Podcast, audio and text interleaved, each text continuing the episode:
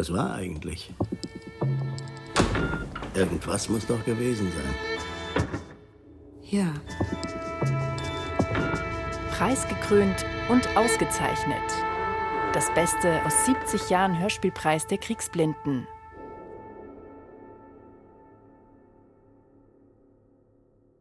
Auszüge aus den Reden der Preisverleihung im Bayerischen Rundfunk. Es sprechen der damalige Bundesvorsitzende des Bundes der Kriegsblinden Deutschlands, Franz Sonntag, der damalige BR-Intendant und ARD-Vorsitzende Christian Wallenreiter sowie der Autor Rolf Schneider. Zum 16. Male verleihen die deutschen Kriegsblinden ihren Hörspielpreis für das beste Originalhörspiel deutscher Sprache, das im vergangenen Jahr über eine Rundfunkanstalt der Bundesrepublik Deutschland urgesendet wurde. Beträchtliches Aufsehen erregten Agenturmeldungen, die vor kurzem berichteten, dass die deutschen Kriegsblinden einem DDR-Schriftsteller, Herrn Rolf Schneider, für sein Hörspiel Zwielicht den Hörspielpreis verleihen wollten.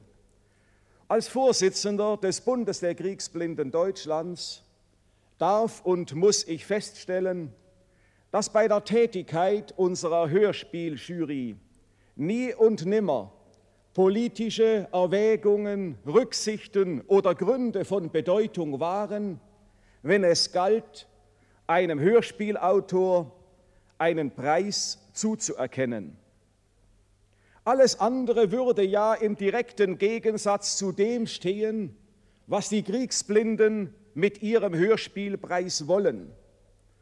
Sie wollen ja einen Autor für das beste Werk des Jahres auszeichnen, ganz einfach deshalb, weil dieser Hörspielautor die Kriegsblinden angesprochen hat, weil er uns angerufen hat in unserer Dunkelheit. Jetzt spricht Christian Wallenreiter, der Intendant des Bayerischen Rundfunks und Vorsitzender Damen, der. Arbeitsgemeinschaft der Westdeutschen Rundfunkanstalten. Ihre Anwesenheit im Hause des Bayerischen Rundfunks ist uns eine Freude, es ist uns eine Verpflichtung und ich möchte sagen, es ist geradezu Programm für die Arbeit in diesem Hause. Ein Wettbewerb, dem dieser Preis zugrunde liegt, der hat seinen Rang nach der Bedeutung des Stoffes, nach der Bedeutung des Kunstmittels, dessen er sich bedient für das geistige, für das künstlerische Leben unserer Zeit. Das Hörspiel hat, und dieser Wettbewerb hat außerordentlich große Anteilnahme von Schriftstellern gefunden. Er erklärt, dass dieses Thema und dass das Hörspiel großes Interesse findet. Und wir wissen, dass das Fernsehen das Hörspiel nicht zurückgedrängt hat, sondern im Gegenteil in seiner Art noch gesteigert hat, zu einer besonderen Art entwickelt hat. Wir glauben, dass die Aufgabe eines Rundfunks, die schöne große Aufgabe, vor allem darin besteht, Menschen zusammenzuführen.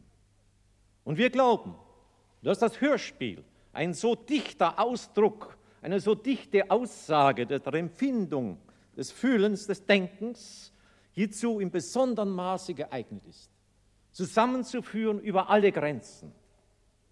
Wir haben deshalb im Hörspiel im Bayerischen Rundfunk seit langem aus allen Ländern, aus allen Gegenden der Welt immer wieder Beiträge aufgenommen und bei unseren Hörern großes Interesse gefunden.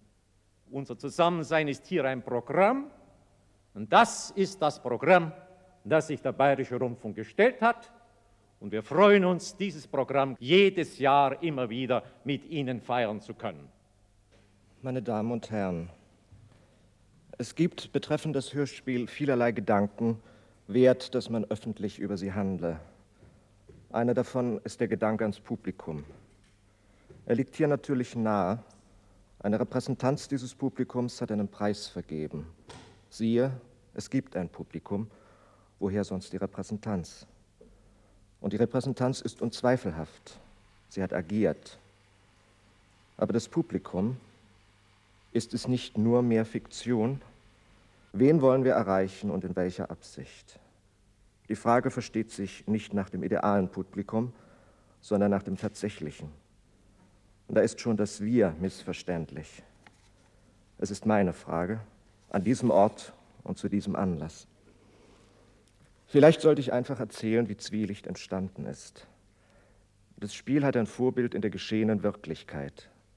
Die Grundsituation war ähnlich, der Ausgang war verschieden. Er begab sich vor einem Strafgericht. Nur dadurch wurde der Vorfall bekannt und auch mir bekannt. Ein extremes Geschehen. Es sagt überhaupt nichts aus, etwa über das Land, darin es zufällig spielt. Abstrusitäten sind selten ein gutes Thema für die Kunst. War dieser Vorfall abstrus? Was brachte einen Menschen dazu, über 20 Jahre zu glauben, Hitler beherrsche Europa? Nur die Isolation, die geschickte Täuschung. Wir wissen, es hätte so sein können. Es war so beabsichtigt. Ich war 1945, als der Krieg zu Ende ging, 13 Jahre alt. Man könnte mich fragen, warum ich mich so fixiert fühle an Ereignisse einer Zeit, in der ich ein Kind war, die für mich geschehene Geschichte ist eher als erlebte Vergangenheit. Aber die geschehene Geschichte wuchert fort. Das Trauma ist auch meine Gegenwart. Ich schrieb es auf.